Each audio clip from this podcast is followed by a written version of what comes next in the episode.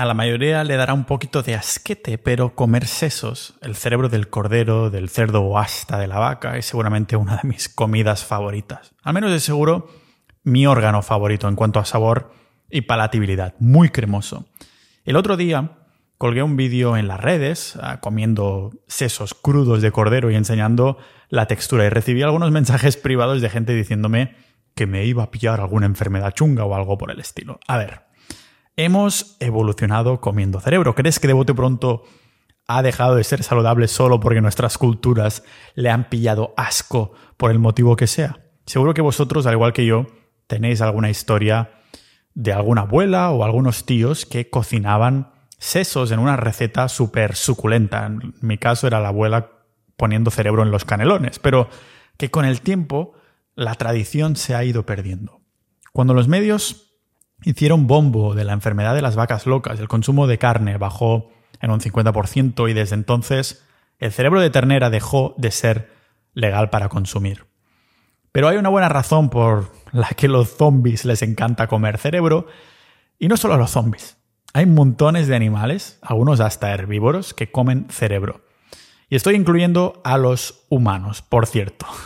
Cuando el oso ya ha engordado, por ejemplo, lo suficiente, durante um, preparándose para el invierno y se pone, está a punto de ponerse a hibernar, a veces mata el salmón, pero solo se come la hueva y el cerebro. O incluso los herbívoros. Hemos visto de casos de ciervos que se comen únicamente los cerebros de los pajaritos que se han quedado atrapados o que están heridos. Y el humano, el ser humano no es menos. Las tribus indígenas hacen lo mismo y priorizan darle el cerebro a los niños para que se desarrollen bien. Esto es algo que en este podcast llevo tiempo remarcando, el volver al sentido común ancestral, natural. Vemos las tribus indígenas comiendo ciertas partes del animal para que la parte que se está comiendo ah, prolifere. Por eso comer ojos va también para los ojos, lleno de vitamina A. Por esto comer huesos va tan bien para los huesos. Por esto comer riñón va tan bien para el riñón. Por esto los testículos va también para la testosterona porque está lleno de zinc y de todo un ecosistema ahí abajo, ¿vale? Podemos asumir que si las tribus indígenas actuales comen de este modo, lo más probable es que, bueno, nuestros ancestros también lo hicieran. Con la pandemia del mundo occidental, en la que ah, todo el mundo ya, no estoy hablando de la pandemia de 2020, sino una pandemia de enfermedades desde que empezamos a domesticar las plantas, desde el inicio de la agricultura hace 10.000 años. Todo el mundo tiene síntomas de niebla mental, falta de concentración, de foco, de sentirse letárgico y cansado. Me arriesgo a asumir que el cerebro, el órgano más preciado del ser humano, es el que prestamos menos atención. Y para entender por qué comer sesos va tan bien para los sesos, para el cerebro, solo tenemos que ver de qué está compuesto. Tenemos que nuestro maravilloso cerebro está compuesto de colesterol, de DHA, omega 3, varios minerales y vitaminas. Si me pongo a comer sesos que tienen un perfil nutricional similar al mío, ¿no tendría sentido que estamos nutriendo nuestro cerebro con cerebro? El sentido común de la naturaleza del que tanto nos hemos desconectado y que, por cierto, está buenísimo. Tiene un sabor maravilloso si no lo habéis probado nunca. Cuando paséis la barrera del ¡ay, qué asquete me da! se va a volver uno de vuestros órganos favoritos. La palatabilidad, lo cremoso que es y todo eso, no es una casualidad, está hecho para que lo deseemos, porque va bien para nuestra salud. Esto vamos a ver hoy, cómo ser un poquito zombies en este podcast multipotencial de Pau Ninja.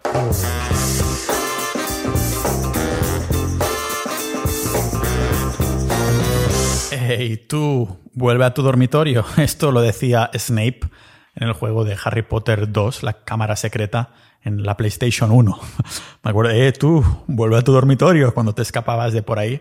Pues esto es lo que se iba a decir. Eh, tú, eh, tú, únete a sociedad.ninja por menos de lo que cuesta una cena al mes. Será una manera de apoyar este contenido, pero también de unirte a nuestra comunidad de casi 700 ninjas de la vida, multipotenciales, aprendices de todo, maestros de nada. Esto es lo que es un multipotencial, alguien que, al fin y al cabo, con todos estos intereses quiere ser un polímata, ser un poco más especialista y sin duda tener una comunidad de miembros que le interesa lo mismo que tú, que comparten información, hacemos episodios exclusivos, boletines y todo lo demás. te ayudará en tu camino de ser un poco más Leonardo da Vinci, un poco más polímata, un hombre del renacimiento. Y lo que te ayudará sin duda también es lo que estamos debatiendo hoy. Comer sesos va bien para los sesos, comer cerebro va bien ah, para el cerebro, porque algo de gente inteligente que sin duda puedes hacer es unirte a Sociedad.ninja, así que muchas gracias a todos los miembros actuales. También es inteligente comer sesos que hubieran nutrido nuestro cuerpo, al fin y al cabo, y nuestro cerebro de todo lo necesario para que ah, volviéramos estas mentes de las máquinas eficientes y creativas que tenemos. Pensémoslo un momento, ¿vale? Si empezamos siendo carroñenos, como algunas teorías demostrarían, si fuéramos a espantar los depredadores que están consumiendo para poder robarles la comida, entonces es fácil asumir que el cráneo del animal seguiría intacto, que el depredador no hubiera podido acceder. En cambio aquí vienen estos simios caminando a dos piernas con unas piedras afiladas y preparadas para acceder a la parte más nutritiva del animal, un órgano al que, lógicamente, los dientes del depredador no hubiera podido acceder el cerebro. Y voy a adjuntar en las notas del episodio un vídeo de una tribu africana que he visto por YouTube, que hay varios así, que van a espantar los leones. Son tres tíos que van a espantar los leones. Los leones podrían comérselos ahí mismo, pero van ahí con confianza a robarles la comida y saben que tienen poco tiempo. Hubiéramos evolucionado así y tiene sentido mirar las tribus indígenas para ver cómo se haría. este simio a dos patas, claro, revienta el cráneo con sus herramientas humanas y obtiene una gran cantidad de DHA, colesterol, grasas saturadas y vitaminas liposolubles. Eso también nos da una idea de que no sería un órgano para comer a diario porque habría más gente en la tribu y cada presa equivale a un único cerebro. Que, bueno, o compartiríamos a partes igual a diario, comeríamos un poquito cada día, o lo rotaríamos y un día nos tocaría comer el cerebro entero a nosotros. Aquí estoy simplemente hipotetizando, porque yo soy más partidario de creer que cada uno pues pegaría un pequeño bocado y lo pasaría. Pero quién sabe, lo que importa es el cómputo global de la semana. Si hubiera niños, pues se le daría a los niños, quizás te tocaría un poquito esa semana, quizás nada. Tiene sentido asumir de no atiborrarnos de cerebro en este sentido, en el contexto natural en el que nos encontramos. Lo que está claro es que precisamente por su escasez y por su contenido nutricional, ha sido muy preciado. Los sesos, el cerebro ha sido muy preciado y lo seguirá siendo para los que entiendan más sobre nutrición que la media. Los antropólogos nos han mostrado ejemplos ya históricos de los primeros humanos en África, comiendo cerebros de gacelas siempre que podían.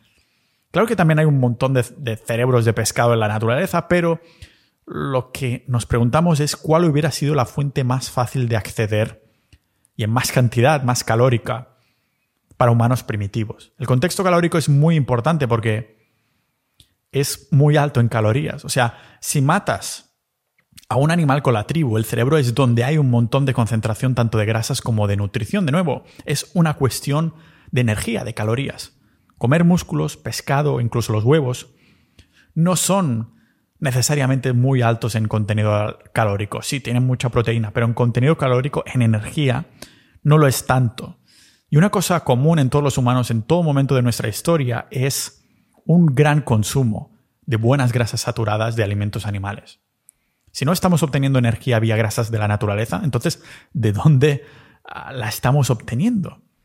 Pensad que los sesos son altos en DHA, grasas omega 3, y lo que muchos no saben es que incluso tiene buena concentración de vitamina C y vitamina E en la mayoría de casos. Como con cualquier comida animal de calidad, incluso podemos asumir que hay vitamina K2 aparte de ser altos en colesterol. Pero Pau, el colesterol. A ver, ya hablamos de la importancia del colesterol etiquetado de malo por los medios, el colesterol LDL que digo que es una de las grandes mentiras de la nutrición y me expando en el episodio 270 de este maravilloso podcast.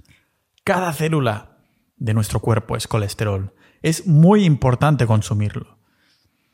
Los sesos también son ligeramente más elevados en sodio que otras partes del animal, lo que también tiene sentido porque nuestro cerebro almacena sodio del mismo modo. Es ah, más cantidad que otras partes, de hecho, en cuanto a órganos. Fijaros que El tema del sodio también afecta la palatabilidad. En un contexto natural, si tuviéramos cada parte del animal que acabas de cazar, el cerebro sería lo primero que comerías porque estarías ahí salivando por tener esa palatabilidad, esa textura y contenido en sal en la boca.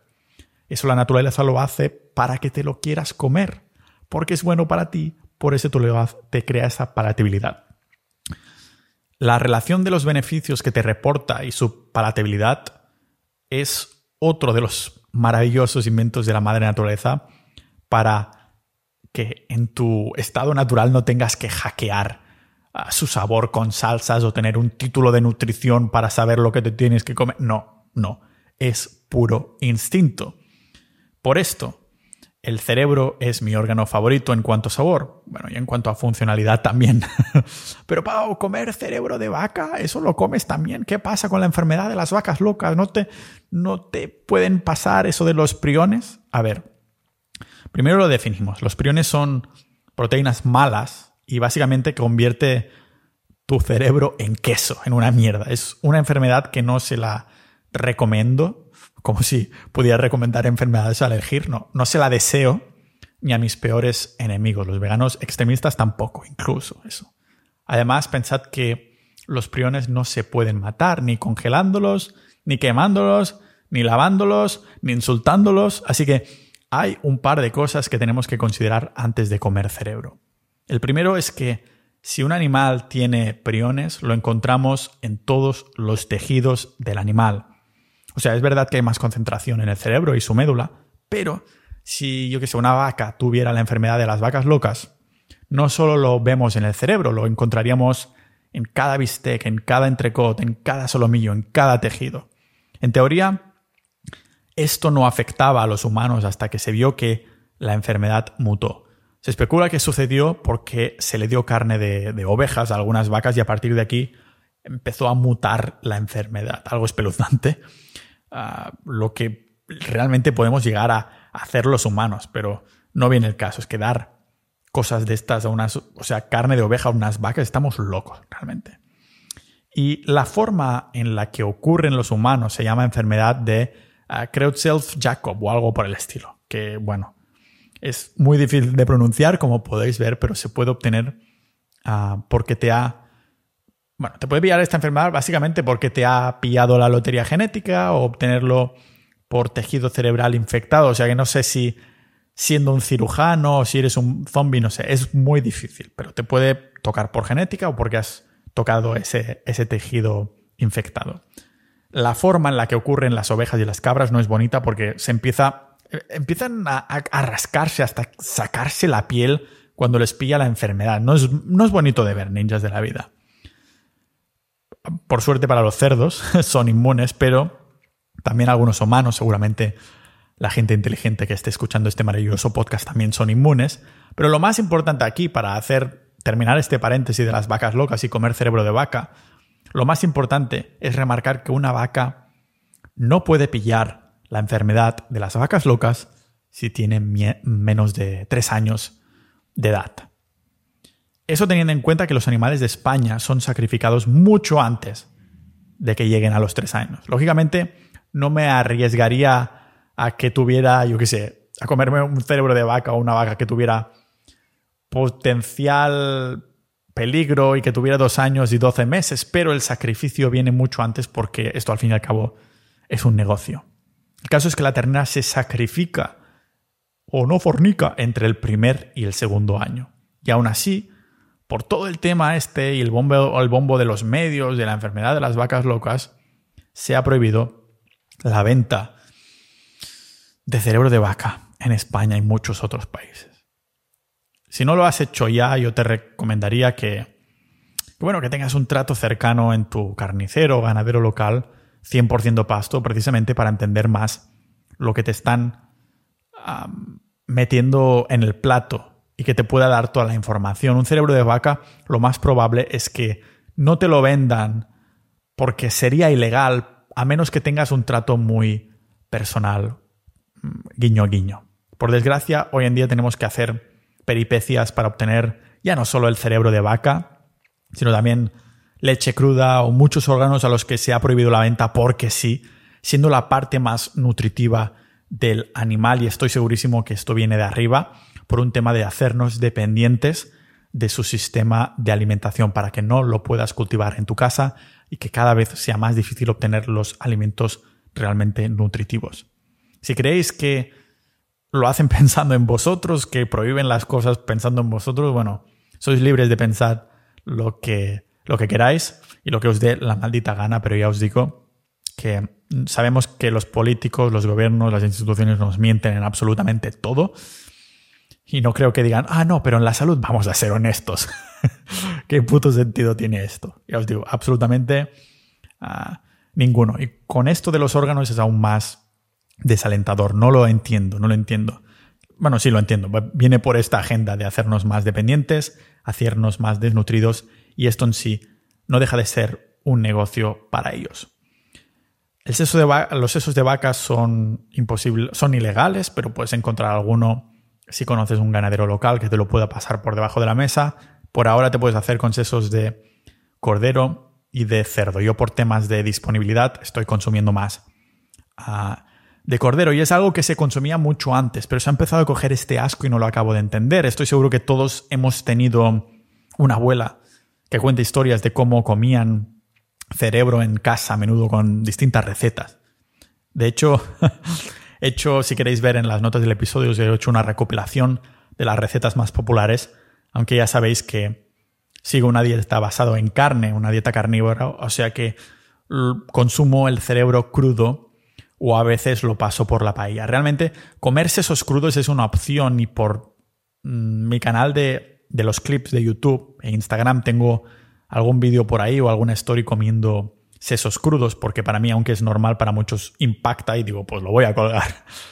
Pero esto realmente, escuchad, el comerlos crudos, que están buenísimos, solo lo hago cuando voy a comprar los sesos y no me los venden en un contenedor. Es decir, sino que cuando puedo ver que cogen la cabeza del cordero y la abren delante mío y sacan de ahí los sesos, entonces esa es una opción, comerlos crudos.